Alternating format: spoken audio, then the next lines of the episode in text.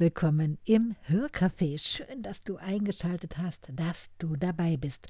Ich bin Petra Kolosse, Autorin und Bloggerin und nehme dich mit auf die Reise meiner Geschichten, meiner Texte und meine Gedanken.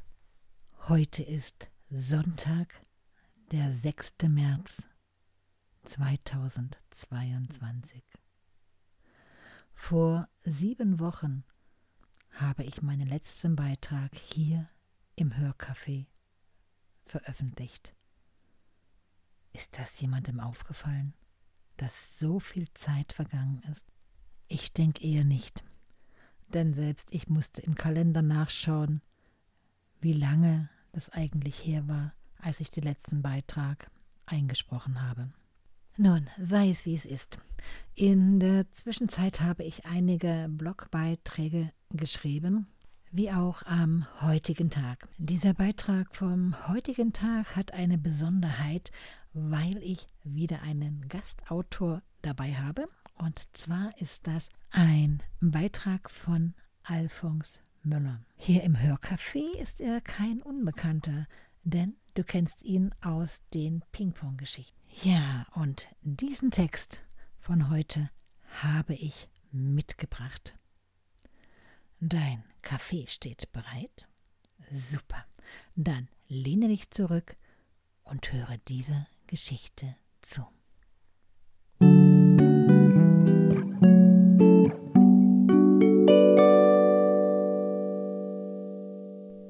Paloma, die Taube. Unter der Sonne sind alle Wesen gleich. Neulich saß ich auf einer Bank etwas abseits eines Gartencafés. Die Sonne lockte trotz der kalten Temperaturen kurz über Null die Leute, ihre Nase in die Sonne zu strecken. Sie bekamen ihre Kaffees mal mit, mal ohne Schaum serviert.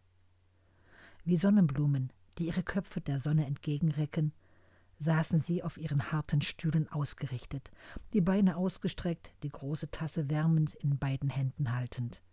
Genossen sie die wärmenden Strahlen mit geschlossenen Augen. Zwei, drei Tauben hüpften um die Tische und Stühle herum und erhofften hier und da einen Leckerbissen aufpicken zu können. Ich dachte, irgendwie gehören auch sie zu den Verlierern der letzten zwei Jahre. Waren doch die Orte, an denen Menschen ihre Speisereste hinterließen, die diesen größeren Stadtvögeln Nahrung geben, von heute auf morgen verschwunden. Tauben, meistens unerwünscht, irgendwie geduldet. Und ich musste an einen kurzen Beitrag denken, den ich neulich in den sozialen Medien las. Die duale, fast rationale und sehr ehrliche Betrachtung beeindruckte und berührte mich. Alfons Müller schrieb diese Zeilen. Ihr kennt Alfons bereits. Er veröffentlichte hier auf meinem Blog als Gastautor. Kurz entschlossen kontaktierte ich ihn und fragte, ob er seinen Beitrag hier mit meinen Lesern teilen möchte. Gib mir zwei Tage, Petra. Ich schicke dir den Text und die Bilder. Ich freue mich. Gestern Nacht erhielt ich seine E-Mail. Symbol des Friedens. Ein Beitrag von Alfons Müller.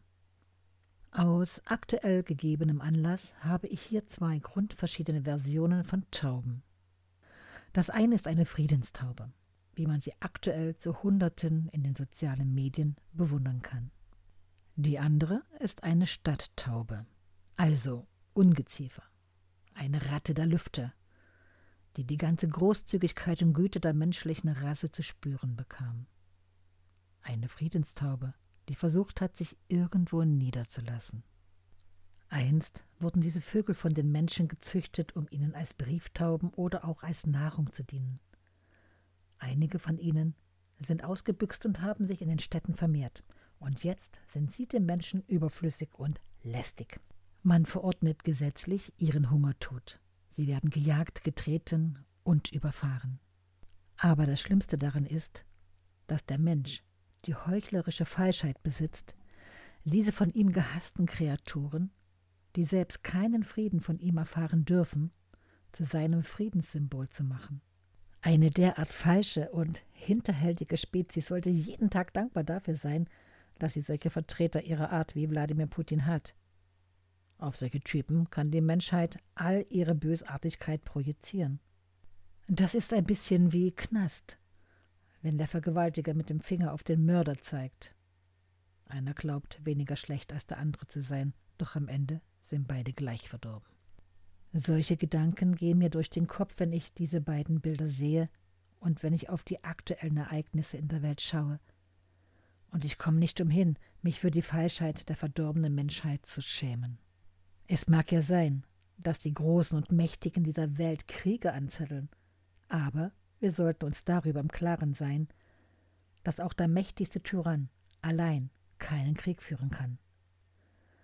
Der Feuerzunder dafür liefern genau solche Menschen, die in ihrem Hochmut und ihrer Ignoranz dafür Sorge tragen, dass Friedenstauben sich nirgends niederlassen können, ohne zu enden wie der bedauernswerte Vogel auf dem Bild.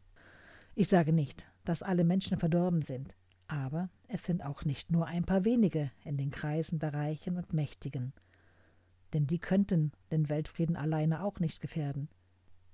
Man hat eher den Eindruck, dass die menschliche Rasse von einer immer größer werdenden Zahl an heuchlerischen und durch und durch verdorbenen Vertretern durchsträhnt wird, die in allen Ethnien, in allen Nationen und in allen Religionen sitzen wie die Flöhe im Fell eines Hundes.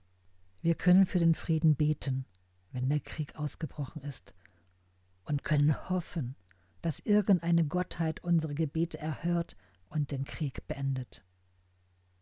Oder wir können dafür sorgen, dass kein Krieg ausbricht, indem wir alle jeden Tag Frieden leben und dafür sorgen, dass unsere Friedenstauben sich gefahrlos niederlassen können. Dann werden Gebete genauso wenig notwendig sein wie die Gunst eines barmherzigen Gottes.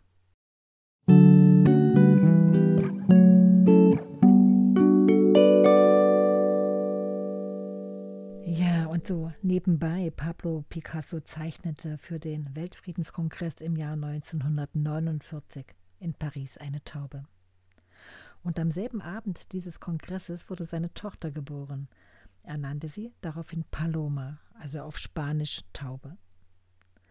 1955 erhielt Picasso für diese von ihm entworfene Taube den Friedenspreis. Und seitdem ist sie das Symbol der Friedensbewegung. Die zwei Bilder, die Alphonse Müller in seinem Beitrag als Vergleich heranzieht, ist zum einen diese weiße Friedenstaube, die zurzeit überall in den sozialen Medien herumgeistert, mit der Aufforderung, dieses Bild weiterzureichen und so weiter. Ihr kennt das bestimmt auch alle. Das andere Bild, auf das er sich bezieht, ist eine Taube, die sich irgendwo niederlassen wollte, auf einem Dach zum Beispiel, oder einer Mauer oder ähnlichem. Ihr kennt das ganz sicher.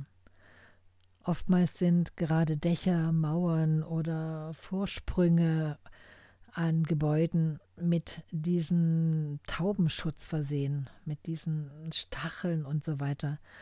Ja, und auf diesem Bild ist eine Taube zu sehen, die dort elend verendet ist. Ein trauriges Bild, das wir ganz sicher alle schon einmal wahrgenommen haben. Ja, und dieser Vergleich dieser zwei Bilder ist die Basis dieses Beitrages. Ich wollte es nur noch mal erläutern, weil hier im Podcast natürlich ein Foto oder ein Bild nicht zu sehen ist. So, das soll es jedoch für heute gewesen sein. Ich verabschiede mich, lade noch ganz herzlich ein auf meiner Webseite auf www.petra-kolosser.com wünsche eine gute Zeit. Wir hören uns wieder in einer Woche. Música